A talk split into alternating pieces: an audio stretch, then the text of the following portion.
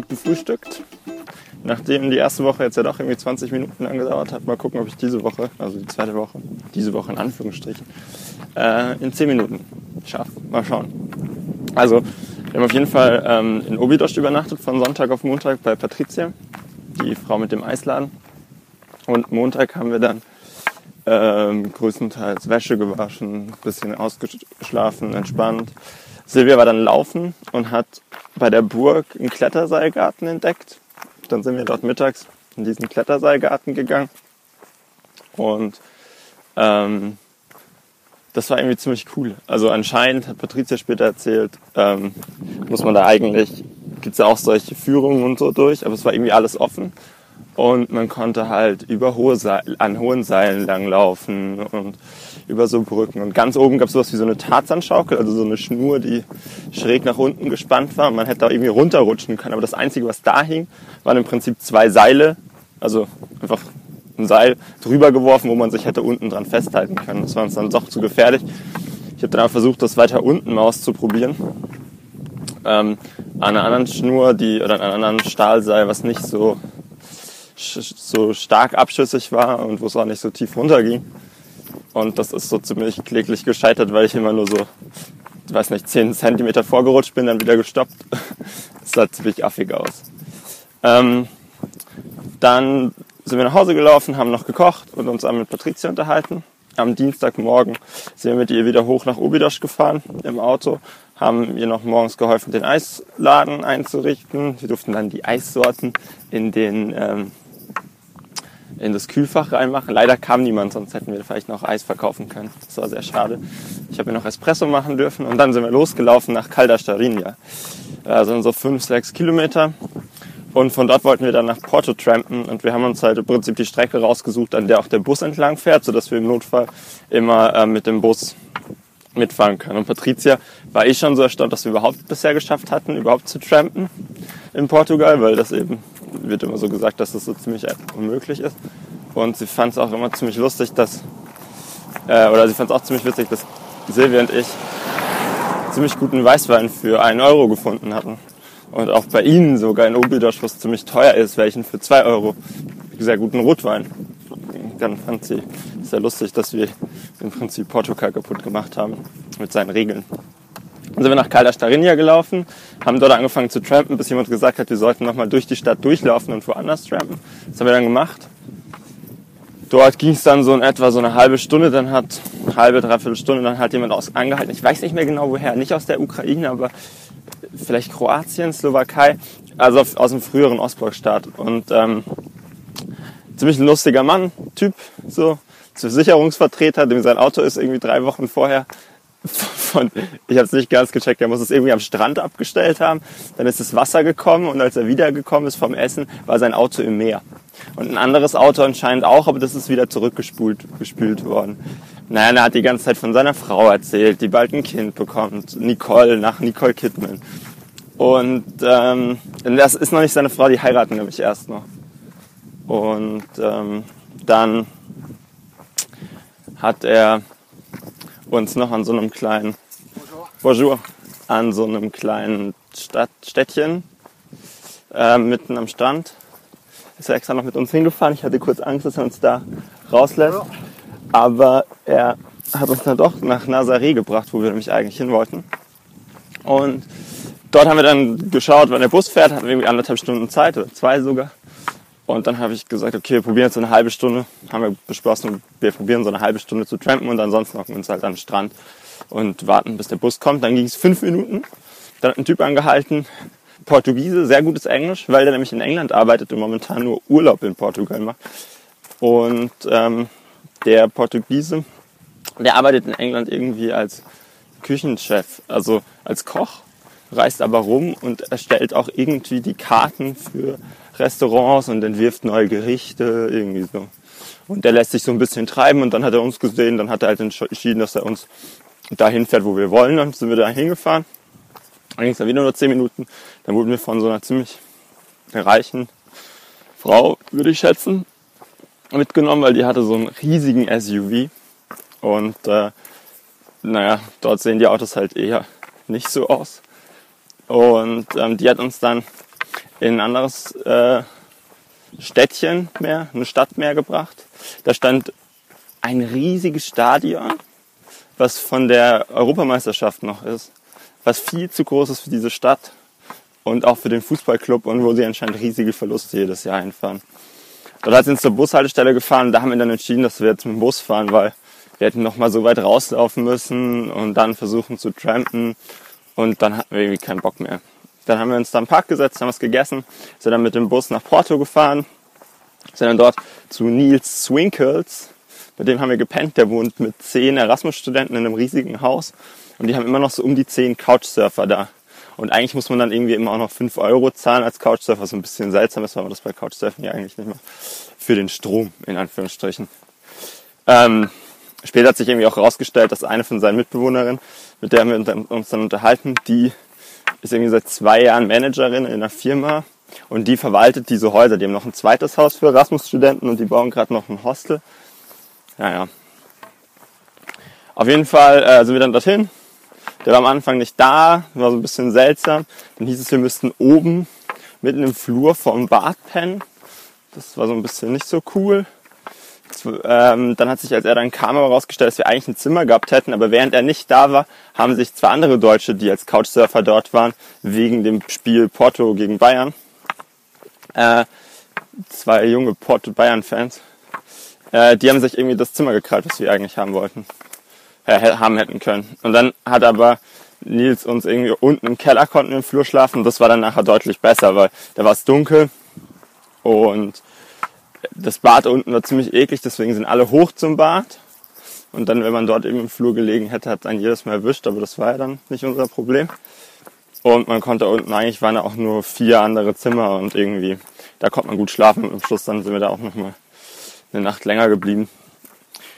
Dann sind wir nochmal in die Stadt, sind über die Brücke, die Eifel gebaut hat, gelaufen, haben uns, haben überall Bayern-Gesänge gehört, was ein bisschen anstrengend war. Geht man nach Portugal und trotzdem überall Bayern-Fans. Naja, und äh, haben uns Wein geholt und Chips und haben uns hingesetzt und dann kam irgendwann noch ein riesiger Trupp von Jogging-Leuten, die irgendwie so Nachtjog gemacht haben, angelaufen. Und dann sind wir zurück. Am nächsten Tag hat es geregnet dann haben wir eben diese Mitbewohnerin, die diese Firma verwaltet, mit der wir uns unterhalten. Die hat uns ein paar Tipps gegeben, was wir machen können. Dann sind wir erstmal in so ein mini-veganes Restaurant gegangen, in so einem Keller. Das wäre wie so eine Höhle. Da sind wir rein, haben für 4 Euro Suppe, Getränk ähm, und Sandwich gekriegt. Und danach sind wir rüber nach Garcia. Das liegt auf der anderen Seite vom Fluss. Und dort sind die ganzen Portweinhersteller, haben dort alle so Keller und ähm, machen Führungen und Verköstigungen. Und sie hat uns so ein paar empfohlen, die nicht so teuer sind und die irgendwie ziemlich gut wären. Und haben jetzt die erste angeguckt, die waren uns dann doch ein bisschen zu teuer, dann sind wir noch weitergelaufen. Da haben wir dann so einen netten Künstler-Designladen entdeckt, die haben auch Portwein angeboten, aber was die auch gemacht haben, was ich ziemlich cool fand, also die haben halt im Prinzip hinten noch so Räumlichkeiten, wo die Künstler arbeiten. Und dann haben wir halt gefragt, ob wir da hin dürfen. Und dann durften wir da hin. Und dann haben wir uns mit einer Puppenherstellerin unterhalten, die gerade zum Beispiel an einer Saw-Puppe arbeitet, also aus dem Film Saw, weil sie so ein Dreirad gefunden hat, auf dem auch diese Puppe fährt. Sah ziemlich cool aus. Und die hat auch ähm, Alice im Wunderland Figuren gemacht, aber die waren leider alle verkauft und so einen ganzen Zirkus und dann baut die immer noch so Sachen außenrum und haben die uns halt alles gezeigt, also hat sie uns alles gezeigt und haben uns so eine halbe Stunde mit der unterhalten. Dann haben wir eine Führung gemacht, doch, wir wollten eigentlich keine Führung machen, aber es war dann irgendwie voll billig. Drei Euro, also vier Euro mit drei, mit der Verköstigung von drei Portwein. So eine Führung durch so einen Portweinkeller. ist voll krass. Da riecht es überall so krass nach diesem Portwein. Also wirst irgendwie fast schon betrunken vom, vom Riechen. Und das Lustige am Portwein ist halt eben Wein, bei dem im Prinzip die Gärung gestoppt wird ab einem gewissen Punkt. Und damit einfach hochprozentiger Alkohol dazugekippt.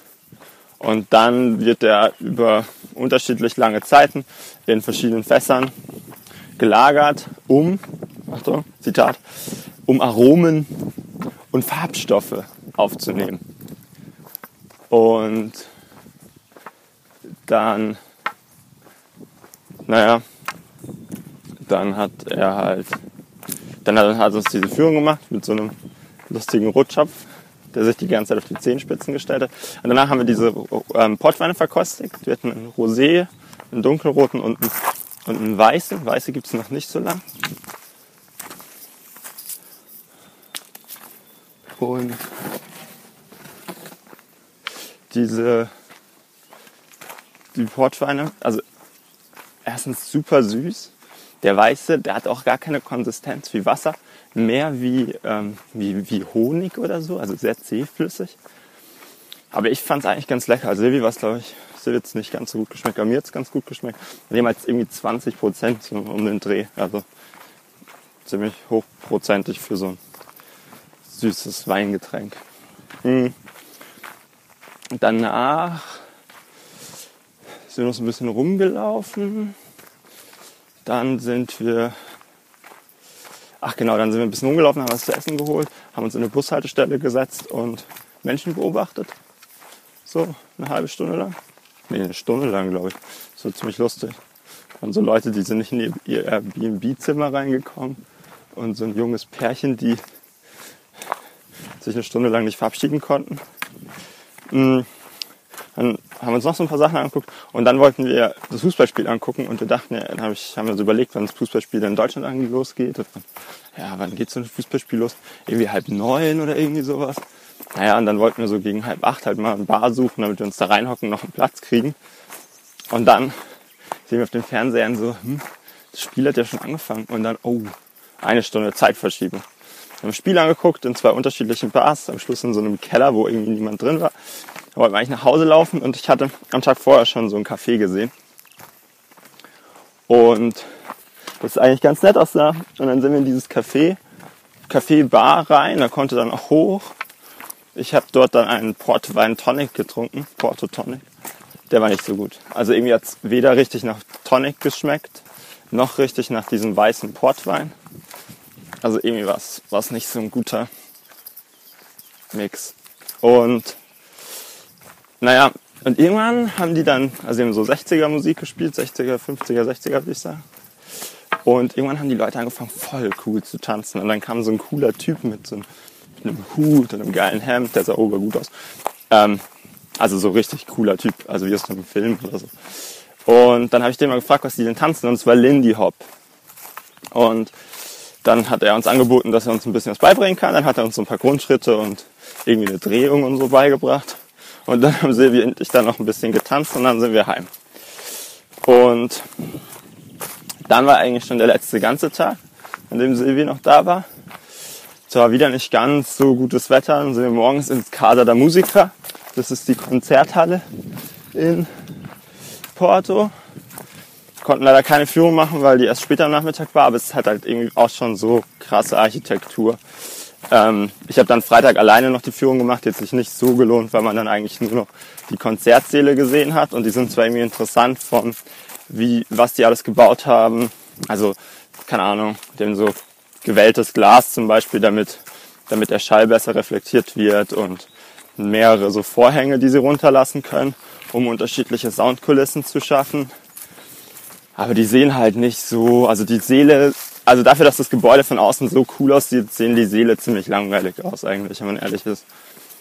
Und von außen ist aber halt cool, weil zum Beispiel der Boden außenrum ist so gewellt, weil das Gebäude soll einen Kometen darstellen oder einen Meteorit, der eingeschlagen ist. Und deswegen sind es sozusagen außenrum die Wellen vom, vom Aufschlag. Und auch von innen ist halt so ziemlich cool cool gemacht. Und es gibt eine Dachterrasse, aber da konnten wir nicht drauf. Und dann sind wir noch so ein bisschen rumgelaufen, sind in so eine ganz alte Bibliothek. Die war auch sehr schön, sah ein bisschen aus wie bei Harry Potter. Oben hat es so eine, einmal rundherum eine Galerie und in der Mitte so Brücken, keine Ahnung, wie man das nennt. Das wäre dein Job, du bist der Architekt. Und unten gab's, also da müssen früher wie so Loren oder sowas lang gefahren sein mit Büchern wahrscheinlich. Es gab so Schienen im Boden drin. Und es ist halt, ich glaube, die älteste Bücherei, äh, also Buchhandlung Portugals oder so. Keine Ahnung. Und das Lustige war, wir saßen ja am Tag davor in dieser Bushaltestelle und da haben wir so Franzosen gesehen. Und die haben wir dann dort auch gesehen in der Buchhandlung. Und später haben wir Festbar gemacht im Park. Dann kamen die auch schon wieder. Dann haben wir überlegt, ob wir die verfolgen. Haben wir dann aber doch nicht gemacht. Sind wir noch so ein bisschen rumgelaufen, haben wieder Leute gesehen, die getanzt haben. Diesmal mehr so was, was so ähnlich aussah wie Tango, aber es war nicht Tango. Mehr ältere Leute mit noch so einem Platz, ganz, ganz viele dann hat es angefangen zu regnen, dann sind wir noch in Café. Ich habe zum zweiten Mal, glaube ich, dann in Portugal Pastel de Nata getrunken, gegessen. Das ist so das bekannteste Süßgebäck, was die dort haben. Das war auch ziemlich gut. Also es ist im Prinzip eigentlich einfach nur Pudding. Pudding in ein bisschen Teig reingefüllt. Und da war es richtiger Pudding, das war irgendwie ziemlich cool. Und allgemein muss man sagen, die Portugiesen haben echt geile, relativ billige, viele unterschiedliche so Süßgebäckwaren. Mm. Und dann haben wir entschieden, dass wir essen gehen. Und Silvia hat mich eingeladen. Danke nochmal. Und dann haben wir entschieden, dass wir essen gehen. Warte mal kurz. Und sind dann essen gegangen in einem portugiesischen Restaurant natürlich. Äh, und das Coole war, die machen das dann dort so, dass du im Prinzip immer wieder sagen kannst, du hast noch Hunger und dann kriegst du nochmal was. Und wir konnten halt auch super viel ausprobieren. Also dadurch, dass die halt immer wieder was anderes und unterschiedliche Sachen gebracht haben, konnten wir uns relativ viele von diesen bekannten Gerichten, zum Beispiel Bacalhau, das ist Kabeljau, wie man, wenn man oft im Portugiesischen muss man einfach nach dem Bauchgefühl gehen, dann hat man schon richtig verstanden. Bacalhau ist Kabeljau zum Beispiel, konnte man probieren, aber auch irgendwelche Würste. Und am Nachbartisch hatten sie so eine Wurst, die einfach gebrannt hat. Also da war so ein riesiges Feuer und dann hat man diese Wurst bekommen und konnte die dann, ich nehme an, irgendwie selber nach eigenem Gutdünken durchbraten. Und ähm, naja, da waren wir dann halt essen und danach sind wir dann irgendwann nach Hause gelaufen. Am nächsten Morgen hat Silvi gepackt, dann waren wir noch einen Kaffee trinken, dann ist Silvi gefahren. Ich habe dann mittags eine Suppe gegessen, am, direkt am Fluss und dann bin ich noch, wie, wie schon beschrieben, in dieses Casa der Musiker, was sich eben nicht so richtig gelohnt hat. Also die 6 Euro für die Führung, ja, hätte man jetzt auch nicht unbedingt machen müssen. Aber so ist es halt. Und ähm, dann äh, abends war ich dann daheim, dann kam Nils Winkels, hat sich erkundigt, wie es mir geht. Und dann haben wir überlegt, ob wir noch, da gibt es nämlich so einen Naturpark in der Nähe von, von Porto und ich hatte schon überlegt, ob ich da hin will, aber das Wetter war eigentlich zu schlecht. Und haben Nils und ich gemeinsam überlegt, ob wir zusammen dahin fahren sollten. Und haben uns dann aber beide doch dagegen entschieden, dass wir das nicht machen. Weil das Wetter eben zu schlecht ist. Er hat mich dann noch eingeladen zum Barbecue, wo ich mich mit ein paar Italienern und einem Typen aus Barcelona, Barcelona unterhalten habe, der Architekt, Architektur studiert, Technik, technische Architektur in Barcelona und irgendwie relativ viele Spanier, die ich kennengelernt habe, dann in Spanien später, die haben alle auch Architektur studiert. Ist irgendwie interessant. Und dann, und dann, und dann, und dann war Samstag und ich bin mit dem Bus nach Spanien gefahren, weil ich gedacht habe, das Trampen da bis nach Spanien wird ein bisschen zu anstrengend. Hab morgens fast meinen Bus nicht gefunden, weil die schlecht ausgeschildert waren. Und der Bus sollte eigentlich direkt bis nach Pontevedra fahren, wo ich eigentlich hin wollte. Aber der hat dann in Vigo angehalten, mitten in der Siesta, weswegen ich niemanden finden konnte, der mir sagen kann, wo ich hin muss und was ich machen muss. Da war ich ein bisschen verloren, habe es dann aber letztendlich doch geschafft, nach Pontevedra zu kommen. Und das Coole, also und Pontevedra habe ich dann meinen Host getroffen. Und Pontevedra, die eigentliche Stadt außenrum ist super hässlich, die neue. Aber der Altstadtkern, der ist wunderschön. Und mein Host hat halt in dem Altstadtkern gewohnt. Und dann sind wir mittags noch, da gibt es so einen Park, der sich anschließt und direkt an dem Park, aus dem Park rausläuft dann so ein Fluss und dann ist man direkt im Wald, wenn man dem Fluss folgt. Und dann sind wir da zusammen eben bis in diesen Fluss reingelaufen. Und da gibt es einen Wasserfall und so. Und abends waren wir dann essen und, und was trinken. Und also das Coole in Spanien ist, die haben, also immer wenn du was trinkst, dann kriegst du irgendwelche Tapas. Und wenn es nur Erdnüsse sind. Und dann haben die so für ein oder zwei Euro oft solche Pinchos. Das ist halt so ein kleines Mini-Gericht, also wie so ein, keine Ahnung, Scheibe Baguette mit irgendwas drauf oder Tortilla oder ein paar Kalamaris, so im Prinzip. Und da haben die auch so Raciones, das ist halt so ein bisschen größeres Gericht. Dann haben wir sowas gegessen und dann sind wir Billard spielen gegangen und dann noch da so ein bisschen rumgelaufen und von Bar zu Bar gezogen. Und das Coole ist halt, dass im Prinzip die ganze Altstadt ist auch gleichzeitig das, wo sich das ganze Nachtleben abspielt. Da hat es dann halt Bar nach Bar und kleine Clubs und halt eben alles in diesen coolen alten mittelalterlichen Gassen und Häusern und so. Das ist irgendwie, ich weiß nicht, hat mir ziemlich gut gefallen. Dann haben die dort so ein Kaffeelikör, also für den und für so einen Wein sind die ziemlich bekannt. Und dort in der Stadt hat er irgendwie 30 Prozent, ist super süß und du kriegst in der Bar die Flasche für 7 Euro. Dann haben wir den halt irgendwie noch getrunken und dann irgendwie waren wir noch tanzen und dann irgendwann war ich dann tatsächlich ziemlich müde und mein Host hat es dann gemerkt. Der hat aber irgendwie die ganze Zeit ein paar Frauen am Start gehabt. Ist dann zwar mit mir nach Hause und hat dann aber gemeint, ich soll ihm mein, normalerweise hatte ich bei ihm im Zimmer gepennt, ich soll ihm mein Schlafzeug, äh, meine Isomatte und mein Schlafzeug rauslegen und ich kann bei ihm im Bett pennen und er geht dann nochmal raus und dann guckt er nachher, dass er halt dann irgendwie im Wohnzimmer pennt, was ich ziemlich nett finde. Nächsten Tag ähm, habe ich dann irgendwie ziemlich lang geschlafen, länger als gedacht, habe dann versucht, da von dort weg zu trampen nach Santiago de Compostela. Das ist, oder de Compostela.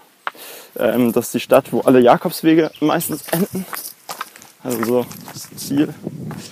Ähm, es hat leider nicht so ganz geklappt, weil alle auch nur dort in der Nähe geblieben sind und da war so ein riesiges Sportfest.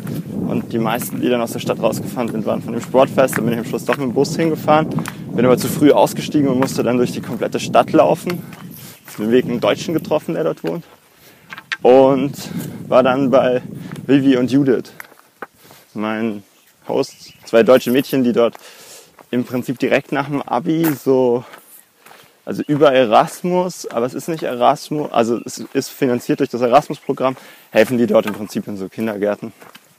Und auch dort muss ich sagen, ein großer Altstadtkern und super schön. Auch dort eben so ganz viele Bars und Bars, die haben mir dann abends noch die Stadt gezeigt. Und ganz viele so kleine Geschichten. Also, wir haben echt eine coole Stadtführung gemacht. Zum Beispiel, da ist halt ein riesiger Campus von der Uni, weil das früher die einzige Uni dort in der Gegend war in Spanien, für, also in, dort in dem Teil von Spanien. Deswegen ist es eine riesige Uni. Mhm. Und die Wohnungen sind auch alle billig, hat mir dieser Deutsche erzählt, den ich getroffen habe. Also du kriegst irgendwie drei Zimmerwohnungen für 300 Euro, weil die eben diese ganzen Wohnungen für Studenten gebaut haben. Und jetzt sind die ganzen Studenten nicht mehr da. Und zum Beispiel durch, halt, durch die Uni gibt es halt ganz viele so coole Sachen. Also zum Beispiel gibt es irgendwo so eine Statue von Atlas, der die Weltkugel hält. Und man sagt halt, dass er so lange die Weltkugel hält, bis mal eine Studentin mit Abschluss unter ihm vorbeiläuft, die noch Jungfrau ist. Oder es gibt zwei Bars, eine heißt Paris, eine heißt Dakar und die sind in der Altstadt sozusagen, die eine am Anfang von der Altstadt und die andere mittendrin. Und es gibt ein Trinkspiel von den Studenten ähm, und auch viele Studenten oder junge Leute aus anderen Städten, aus den Umliegenden gehen da hin und machen das. Das Trinkspiel heißt Paris Dakar, also wie die Rallye. Und man geht von Paris aus los und in jede Bar zwischen Paris bis Dakar und muss in jeder Bar einen kurzen trinken und dann kriegt man meistens noch so einen Stempel. Aber anscheinend ist die, sind die Betreiber von Dakar nicht mehr so glücklich darüber, machen nicht mehr mit. Weil, also früher hat man dann in Dakar eine Flasche Wein getrunken, falls man es geschafft hat. Weil natürlich in Paris alle starten und alle was trinken. Aber bis Dakar schaffen es nicht mehr alle und die, die dich schaffen, sind dann rotzevoll. Deswegen endet es jetzt an der Bar direkt vor Dakar. Oder es gibt, weiß nicht, es gibt im Park gibt so zwei Statuen von zwei Frauen ganz bunt angezogen und es sind Schwestern gewesen, beide Witwen, die aber dann irgendwie trotzdem sehr fröhlich waren und den Studenten den Arsch gekniffen haben und so. Deswegen hat man denen ein Denkmal gesetzt oder auf einer Bank ist so ein Denkmal von einem Schriftsteller, der immer saß und auf die Stadt geguckt hat. Und dann gibt es so eine Bank, die ist halbkreisförmig. Und dann hat Judith gesagt, ich soll mich da reinhocken in die eine Ecke. Und Vivi hat sich in die andere Ecke gehockt. Und dann ist es wie in der Grand Central Station in New York. Du der Schall wird sozusagen über diese Rundung sehr, sehr gut transportiert. Das heißt, du kannst halt flüstern und der auf der anderen Seite hört Und anscheinend saßen da früher Liebespaare und haben sich unterhalten, weil die sich sonst nicht zusammentreffen durften. Ja, dann waren wir noch was trinken, haben uns, ah, wir haben uns noch die Kapelle angeguckt und es ist schon irgendwie krass, also weil da eben diese ganzen Pilger enden und das ist schon dort dann so ein Massenpilgertum. Also man kriegt auf dem Weg irgendwie Stempel und dann kann man sich dort sein Camino abholen. Also das ist Camino heißen die Wege und anscheinend auch dieser Zettel, den man dann kriegt, diese Urkunde, dass man den Weg geschafft hat. Dann kann man die gefälscht kriegen. Überall gibt es so Souvenirläden, wo man diese Jakobsmuscheln kaufen kann und solche Stöcke. Und ach, ich weiß nicht, irgendwie, irgendwie war es so ein bisschen skurril, weil es eben so viel war und dann hat man so das Gefühl, es geht eigentlich gar nicht den Leuten um das Schaffen oder also, sondern es geht dann darum, diesen Zettel zu kriegen. Und, weiß nicht, ich hatte so ein bisschen was davon gehabt, wie, wie, wie das vielleicht für Luther damals war, als er nach Rom gekommen ist. Weiß ich nicht. Also fand es so ein bisschen zu viel. Die Kapelle ist riesig. Äh, Kapelle, ich Kathedrale, glaube ich, Kathedrale, ja. Ähm, du kannst beichten in allen möglichen Sprachen, für jede Sprache einen Beichtstuhl. Es gibt einen riesigen Weihrauchding, also wirklich einen Meter hoch, so ein Weihrauchding, was die dann durch die komplette Kirche schwingen können an Ostern anscheinend. Hinten gibt es eine Tür, die irgendwie, ich glaube am, am, am Tag von Santiago, 27. Juni oder irgendwie so, 27. Juli oder Juno, ich glaube aber Juli, wenn, wenn der in einem Jahr auf einen Sonntag fällt, dann wird diese Tür geöffnet. Und wenn man dann als Pilger da durchläuft, dann werden einem anscheinend alle Sünden vergeben. Keine Ahnung. Es gibt außen noch so einen Stein, den wollten sie mir dann nachts noch zeigen, nachdem wir was trinken waren. Und er wird dann so beleuchtet, dass der Schatten von einem Pilger auf die Kathedrale fällt. Aber irgendwie war das Licht aus und dann bin ich noch auf die Kathedrale geklettert, also so ins Fenster hoch und habe versucht mit der Taschenlampe es zu leuchten. Und man hat es dann auch gesehen, aber leider nicht ganz so gut. Mhm. Dann sind wir nach Hause, haben noch was gegessen und uns noch länger unterhalten. Das war mit der zweiten Woche. Mach's gut. Ciao, ciao.